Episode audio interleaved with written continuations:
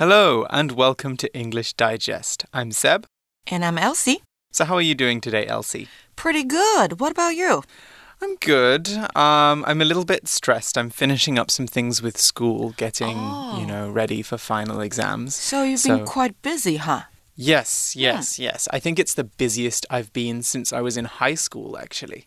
Okay, so speaking of high school, when you were in high school, did you have a part time job? That's a good question. Um, I actually didn't have a part time job in high school. Um, I was not the best student, and so I needed to spend a lot of time kind of catching up and or pretending to study, I guess. Oh. Um, so so yeah, I never got round to having one. I did have one in um, in university though. I had Okay, a part time job throughout university. Uh, I was a English teacher. English teacher already. Yes, yes. I mean, I, I lived in in Europe, Uh-huh. and so um, the place where I lived was was Spain. People, not many people spoke English, and so I sp- I taught English in a primary school. And I think you did something similar, right? You were in a bushiban. Right, I worked as a teaching assistant. Mm, okay, a teaching assistant. So you were helping the teacher, the main teacher, kind of plan the lessons and give the lessons and make sure all the kids understood. Right, I was helping the foreign teachers in Nabushiban. Ah, that must have been very good for your English as well. Right, and I could learn a lot of skills from them, the teaching skills. Mm, that's a very good point. I think one really good thing about uh, doing part time jobs is you learn a lot of transferable skills. So, a transferable skill is basically any kind of skill that you can use in different kinds of jobs. So, one that always I always think of when I think of transferable skills is time management, the ability to plan your time well and organize your day well. That's a very useful skill, especially uh, for jobs where there's a lot of pressure. You have to work for deadlines. That could be any kind of work. You could be uh, a journalist, you could be a teacher, you could be working in the government. There's lots of times you might have to work for. Um, work for tight deadlines. So, were there any transferable skills that you developed while you were a English teacher? So I observed their classes. Um, and at that time, I learned how to do classroom management. Classroom management. Okay, yeah, that's a very good uh, transferable skill uh, between different teaching jobs. Yes. Okay, so there's lots of reasons why we might want to get a part time job, and getting transferable skills is not the only one, and nor is uh, earning money. So, in today's assignment, we're actually going to be looking at part time work and the things that we can get out of part time work, the things that we can achieve through part time work. So, shall we take a look at today's topic and instructions? Yes，那今天的提示呢是下方圆饼图呈现的是台湾高中生是否有打工及打工目的的调查结果， 请依据图表的内容撰写一篇英文作文，文分两段，文长至少是一百二十个单词。第一段注意哦，我们要描述图表的内容；第二段则是描述你读书的时候是否有打工的经验，并且说明理由。 Hmm, right. So the pie chart represents how many students in a Taiwanese high school have a part time job and what those of them who have the jobs earn their money for. Please describe the chart in detail in the first paragraph. In the second paragraph, write whether you have a part time job and why or why not. Now, part time jobs are different from full time jobs. If you do a full time job, you work nine to five your whole day. You go to work in the morning, you come home in the evening, and that's all of your responsibilities. A part time job is a shorter job that you do for less money. So you could do it as a student, or maybe if you're a parent and you have lots of responsibilities looking after your kids, you might have a part time job as well. Lots of different people have part time jobs. 是的，所以呢，我们有全职的工作跟 兼职的工作。那我们今天要探讨的是兼职工作的部分哦。So Seb, what reasons do people do part-time work? Mm, that's a good question. So we talked about transferable skills and we talked about earning money. But um, why would we want to earn money? Well, we could be saving money, you know, um, or you could be perhaps helping your parents, especially um, in countries or in places where people have less money. They might do part time jobs to help support their family. And when you support your family, you help provide money or help do work to make things easier for everybody in your family. So that's another reason. You also might want to earn money so you can buy supplies, buy school supplies, you know, mm -hmm. stationery or or books and things that you need for your class. Um, or buy so cool stuff to show off. basically, cool stuff to show off, exactly. So, what did you um, earn your money for? What do you normally spend your money on when you were uh, a assistant teacher? Okay, so I chose that job because first I wanted to buy cool stuff to show off, mm -hmm. and second I wanted to gain some work experience. Mm. Mm -hmm. That's a very good point. It's it's very important when you're in university to try and get some work experience because that really helps yes. you after graduation. Hmm. So very good reasons. All right, shall we take a look at how we're going to develop an approach for today's uh, today's assignment? 好，我们今天要注意到的呢，第一个就是啊，本篇它是图表写作，所以图表写作呢呈现的是统计数字 statistics，还有事实 facts。 数据分布的情形 distributions 和调查或报告的说明 explanations。那常见的步骤是啊，第一个我们先分析图表，确实描述图表所传递的主旨；再来就是呢，解读图表的内容，描述图表中具有意义而且值得描述的数值或是比较其相对的关系。第三个，我们在描述自身的相关经验，适时的加入自己的看法或推论，以呼应主题。嗯。Hmm. So, some advice, some things that we might want to think about when we're writing about graphs or writing about tables is about the structure, how we're going to be structuring our essay. So, the first thing you're going to want to remember, especially when you're doing this for an exam, is to read the instructions carefully. Okay, so you'll find that there are a lot of graph writing and table writing and chart writing exercises in your exams, your English exams here in Taiwan, but they don't always ask for the same thing. So be careful when you're going to answer these questions. Are they asking you to explain the data? Are they asking you to talk about how the data reflects or differs from your own life? Uh, are they asking asking you to compare it with something else? These are all things that you should be aware of. You don't want to write the wrong answer to the question. Now, on top of that, you're also going to want to paraphrase the question when you start your essay.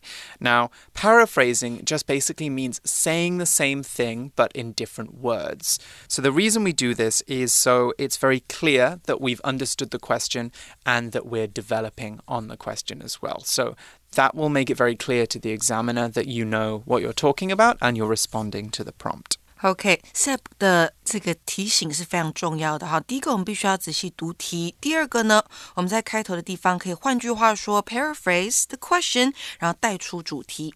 好，再来呢，如同一般文章的起承转合，图表写作的内容必须完全符合图表中的资讯。首先呢，要清楚理解本图表的主题是什么，图表中的统计数字或符号分别代表什么，好，也是要理解清楚的。再来啊，其中有没有哪一项最突出等等的，我们都可以提出来。那再来是一提示说明，第一段需要指出各个项目分别为何，需要客观的分析图表显示的资讯哦。避免增加过多的个人观点，好，这是要特别小心的地方。再来第二段呢，就是要将个人经验融入你的写作，描述自己是否有打工及打工目的。好，这个地方就要你个人的经验跟意见了。嗯嗯。We're also going to want to think about using specific language to make our explanation clearer. Clearer. So you're going to want to think about using signposting language. Now, signposting language is words and phrases that make it very clear uh, about what you're talking about in the in the graph. So for example, if we're talking about a pie chart, we might use words like wedge, for example. So a wedge is a triangular shape in a pie chart which represents part of the pie. If you look over at your magazines, and we've got this pie that we're going to be talking about later, which has two parts, we can say that there's two wedges. We could say the larger wedge is the number of students who've never had a part time job, and the smaller wedge is how many students have or have had a part-time job. So language like that makes it very clear for you to talk um, for the reader what you're talking about. Now you're going to want to learn different words and phrases for different kinds of graphs. If you're talking about a bar chart or a, a line graph, for example, then it's important that you know words like x axis and y axis because these are words that describe the two lines, the vertical line and the horizontal line in the chart. So do some uh, revision before you take your exam and make sure you know these basic table and graph words and vocabulary. 好的，那再来呢？除了内容要流畅完整之外啊，文法的结构、组织，还有字词的搭配、修辞等等的技巧，自然运用也是很重要的。那我们要先求能够正确使用字句来描述数值的变化，再尝试运用不同的单字表达，增加文章的深度哦。然而呢，与其挑战艰深晦涩而且难易不协调的字词，或是复杂易错的句子，不如用简单易懂的字词和清楚有把握的句子。好，我们先求有，再求好。All right, so let's move on now to brainstorming for today's assignment. So let's take a look at the pie chart itself. So you'll remember I just mentioned there is one in your magazines, um, which is the one that we're going to be writing about in our assignment. And what can we see here, Elsie? What does this pie chart represent? Okay, so we can see two parts in this Yes. pie chart, Mm -hmm. right? So um, one of them is 74.3% of, I believe, high school students never had a part time job. Mm -hmm. What about the other part? The other part is uh, represents 25.7% of students, and that represents the people who had a part time job or had one in the past. So, based on this pie chart, we can say that a majority of students have never had a part time job, and a minority of students have a part time job or had one in the past. So, majority and minority are good words to know for today's assignment. The majority is the largest group of people in uh, in a group, and it needs to be a group of people that represents more than fifty percent. Okay. Now, a plurality is the largest group in a pie chart or in uh, any kind of statistic with percentages, where the largest group is less than fifty percent. So remember, if you're talking about majorities, you have to say. It's more than 50%, and if you're talking about pluralities, it's less than 50%. Okay, and on the right side of this pie chart, we can also see some percentages about the purposes why they have a part time mm-hmm. job. Right, this is that's a very good thing to add actually. And one of the reasons it's structured like this is obviously this second bar doesn't really apply to the people who never had a job. Mm-hmm. But what we see with this bar is a breakdown of the 25%. So uh, we're not going to do the math. I can't tell you exactly how many people have uh, have each purpose, but we can see that a plurality of people who had a part-time job did this because they wanted to satisfy their own needs. And I say that because there are 40.3% of students who who have part-time jobs for that reason, and that's not more than 50%, but it is the biggest group. And then what what else do we have here? We have to accumulate work experience. Okay, Right. so similar to you, Elsie, they're trying to train and practice for for full-time work in the future. 26.4%. 26.4%. So that's another sizable minority that we have there. And then we have to share living expenses. Now, share living expenses, we could say, is kind of like supporting your family, you know, providing money to help your family uh, pay for rent, for example, or pay for groceries. That's sharing living expenses. And okay, and we have to save money. Save and money, exactly. Others. hmm That's interesting for me. I would have thought that saving money would be people's main reason for part time work, right? Um, I think the first one to satisfy one's own needs is really Hmm. for maybe Taiwanese students here who work part time. Ah, okay. maybe maybe this is a cultural difference. Yeah, then. maybe. Because I always remember when I was in high school, everybody who had part time jobs was saying because they wanted to save money. You know, Okay. they wanted to travel in the summer or they wanted to buy something expensive that they couldn't afford, and so they had a part time job to mm-hmm. do it. So, lots of different reasons there. We're going to look now quickly at some vocabulary that can help us talk about this data and talk about our experience. Right, there are some mm-hmm. useful tips. 好，所以呢，以下我们要讲到的是圆饼图写作常会使用到的句型。我们的主词呢，当然放好 the pie chart，后面的动词有好多可以让我们做搭配，比如说简单的 shows，the pie chart shows，好，或者是我们用 displays，represents，甚至用到片语 points out 都是可以的。然后再接下去接出 that 以及一个子句。那或者是呢，第二种我们可以用 according to the pie chart，或者是 based on the pie chart 来做句子的开头，然后接着写出资讯。Right.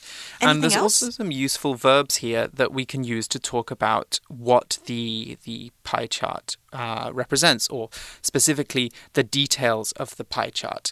So we have this word here, comprises. The pie chart comprises. And when we talk about what something comprises, uh, we're saying what it contributes to, what it is part of.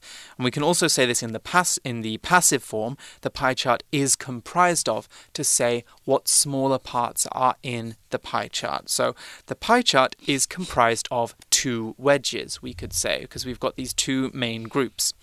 We could also say the pie chart accounts for would mean the pie chart means or the pie chart reflects. Okay? If we wanted to talk about the details in the pie chart, we could say the second biggest wedge accounts for 25.7% of students. So the second biggest wedge represents or shows a 25.7% of students. Now, some other words we're going to definitely want to know are portion. Okay, so portion would be an amount, and specifically here we can use it to talk about the percentage uh, or the, the the different groups. And I just gave it away. Percentage is a word you definitely need to know, and also the other form of this word, percent. So a large percentage of students, for example, or a small percentage of, of students, that talks about a large group or a large group within a group of students. Um, what else do we? We also need to talk about contrast as well, right? Because we're going to be doing some comparison between these different groups. 对的，因为我们还要再做各项目的比较，好，找出同样的是什么，不同的是什么。所以，如果你要表示的是相似的是，好，你可以用一些副词来开头，像是呢，similarly。 Likewise，好，放在句首之后，逗点打上去，接下来接出主词和动词。那如果你要表达的是相反的，好，我们可以用 in contrast 或者是 by contrast，一样也是放在句首，逗号之后再写出主词还有动词。那简单的像是什么呢？like 或是 unlike。不过呢，like 跟 unlike 它是介系词，所以你后面要直接加上名词，逗号之后再接主词和动词。Hmm exactly. Now, we can also use some basic grammar structures to do comparisons, right? Because we're going to need to talk about differences between groups. So, you can use while and whereas to do this. So, how while and whereas work, to recap, is we put while and whereas in between two clauses where the two clauses describe very different things. Okay, so for example, we could say uh, 40% of students who had a part time job did so because they wanted to satisfy their own needs, whereas 26% wanted to accumulate work experience. So basically, whereas here sounds a bit like but, but it kind of emphasizes that there's two different situations, two groups of people who are doing part time work for different reasons. Okay, I think here we can move on to our outline. Okay, so Seb, can you remind us why it is so important to have an outline? Outlining is very important. So, when we do outlines, when we prepare outlines, we plan out our thoughts and ideas before we start writing. I do this all the time because I have a tendency to start writing and then get carried away and write in the wrong direction, if that makes sense. In fact, I'm going to tell you a personal story because right now I'm writing my thesis. Okay. And my thesis is very, very long. It is about, uh, yesterday it was 40,000 words. 40,000 words. Yeah, so about 120 pages long. Wow. And I was having a meet- meeting with my professor, and she told me, You're going to have to rewrite half of it. because halfway through I started going in the wrong direction with my research and writing in the wrong direction, Uh-huh. focusing on the wrong details, and then the whole research went in the wrong direction. So she said, You need to redo this whole massive part. Okay, so, like half of the thesis you have to rewrite. half of the thesis, yes. So I am dying right now. But the moral of this story, the reason I'm telling you this horrible story and trying not to cry, is because outlining is so important. You know, Right. I think if I had outlined the thesis better, I wouldn't have made that mistake because I would have had a better plan of what to do. So lesson learned. So, lesson learned exactly. You can never be too good at doing outlines, and that's why you should do it every single time. So, when we do an outline, we do a quick uh, basically a bullet list, uh, or it can be kind of like notes that you would take in class that show you what you want to talk about. So, actually, when we do these episodes, I normally write it as an outline. I normally write lots of different short sentences which say, Elsie and I are going to talk about this, and then we should talk about this, and then we should talk about this. And that's how we plan things. So, looking at our example outline here, we have exactly that. We have two topic sentences, which are sentences that say the main point of the paragraph, and then we have our supporting information. So that's stuff that supports our argument and also relates our argument to the pie chart. So, what can we see in the first paragraph, Elsie? OK，所以呢，第一个段落我们的提示说要分析图表上看到的资讯，对不对？然后呢，不要加入自己主观的意见。那我们就看到了主题句是 The pie chart is about high school students and part-time jobs。好，清楚简单的带出今天的主题。 So, in our second paragraph, we have basically the writer talking about their personal experience. And so, obviously, the topic sentence begins by saying, I'm a part of the majority of high school students in Taiwan. So, immediately they associate themselves with this 74.3%. They're saying, I don't have a job. And that's what they say in the second point. They say, I've never had a job. My parents say that I must focus on my schoolwork, and I would like to get a job to start saving money. I agree with his parents. I think that it's really good to work, and you should definitely uh, have a part time job if you think you can manage it. But if you're a student, it's your second priority. It's not your top priority. Right. Your top priority is to do well in school and, you know, get good grades, get into a good school, and be able to achieve the things you want to achieve in life. So, so that's a good moral to this story, we could say. A moral is a lesson that you learn from a story. We've got the conclusion here. I hope to buy a scooter so I can travel around. So, a, a good reason to have a part time job at the end. So, let's take a quick break here, and then when we're back, we'll go through some writing tips and also look through our first and second samples.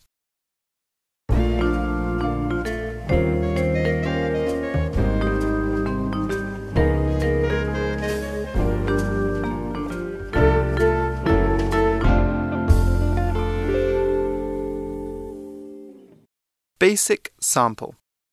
The pie chart is about whether high school students have part time jobs and why.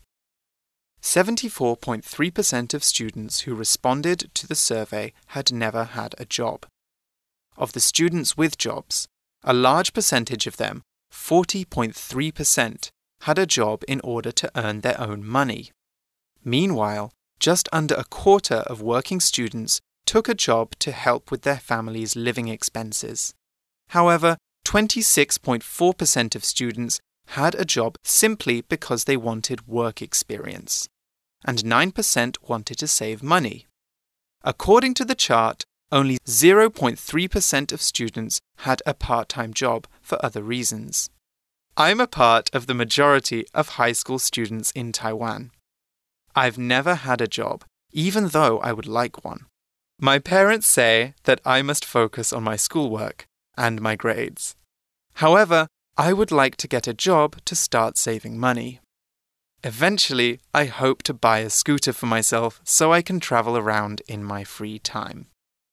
Okay, so very clear, structured um, sample we have here. It answers the question very clearly, it breaks down the chart, and also talks about the writer's own reasons for not having a job and the reasons they would like to have one in the future. So, I like everything about the way that this is written. What are some words that we can take away from this sample? OK，所以这边有很多的用字好或句型，我们可以跟他学习。像是第一个，他用到的是 the pie chart is about，好带出今天的主题，或者是呢，我们还看到他用 according to the chart，好逗号之后带出主题，带出上面的资讯。那再来就是啊，群体中的大部分，我们可以说 a large percentage of。后面加上群体。那再来呢？另一方面，这边它用到的是 meanwhile，当然你也可以用 on the other hand，它也是可以的。那作者用 meanwhile 带出两种数据。Right, let's move on now to the advanced sample. Advanced sample. In the provided pie chart, we are presented with information about the experiences of Taiwanese high schoolers as they relate to part time jobs. Of the students surveyed, just under three quarters had no experience working a part time job. The 25.7% of students who had worked part time had a number of different motivations for doing so. A large portion of them took part time jobs in order to fulfill their own needs, but nearly a quarter of them worked to contribute to living expenses. Just under 10% of working students got part time jobs in order to save money, but what's especially interesting is that the chart reveals that more than double that number got jobs to accumulate work experience. Less than a half a percent of students with jobs gave other reasons than these. As a high school student in my final year of classes, this chart reflects what I see around me. Many of my classmates don't work, but the reasons of those who do match those offered by the students who were surveyed. Personally, I fall into the category of students who earn money to make ends meet. My mother was injured when I was in junior high school, so once I was old enough, I got a part time job to help my family. I consider myself lucky to be able to pay my own school fees, which removes some financial pressure from my parents. At the same time, though, I'm also gaining valuable experience in the workplace. Having a job while being a full time student is not easy, but I must confess that on good days, the challenge is invigorating. Right, I can certainly identify with the conclusion of this sample. I must confess that on good days, the challenge is invigorating. I'm sure that you must agree with me, Elsie, that when you're very, very busy, when you have a lot on your plate, but you have one of those days where you get everything done and you just feel unstoppable, it's a really good feeling, you know? Yes. When you get all your tasks done and you're like, I can do anything. Right. That's a very invigorating feeling. It fills you with energy and it fills you with positivity. invigorating 这个形容词用的很棒哈，它代表的是令人振奋的。那再来呢，还有一些很好的用法，像是呢完成满足他们的需求，在图表上我们看到它用的是 satisfy，不过这里呢，它用的是 fulfill。 Their own needs。好，我们改用这个 fulfill 这个字是很棒的。再来还有贡献在生活开销上，contribute 好，这个动词被用了出来，contribute to living expenses。接下来增加工作经验，这个我们在图表上也有看到。accumulate work experience。再来哦，他带出自己的经验的时候，他用到了 personally，好，或者是我们可以用 as far as I'm concerned，就我自己而言。再来一个 make ends meet，好，这个用法也是很好的，代表的是勉强维持生计，使收支平衡。Mm -hmm. All right, that's all the time we have for today's uh, for today's chat. We will be joining you later in the month to talk about topic writing and to talk about translation. So we will see you then. I'm Seb. I'm Elsie. And we'll see you again soon. Bye-bye. Bye.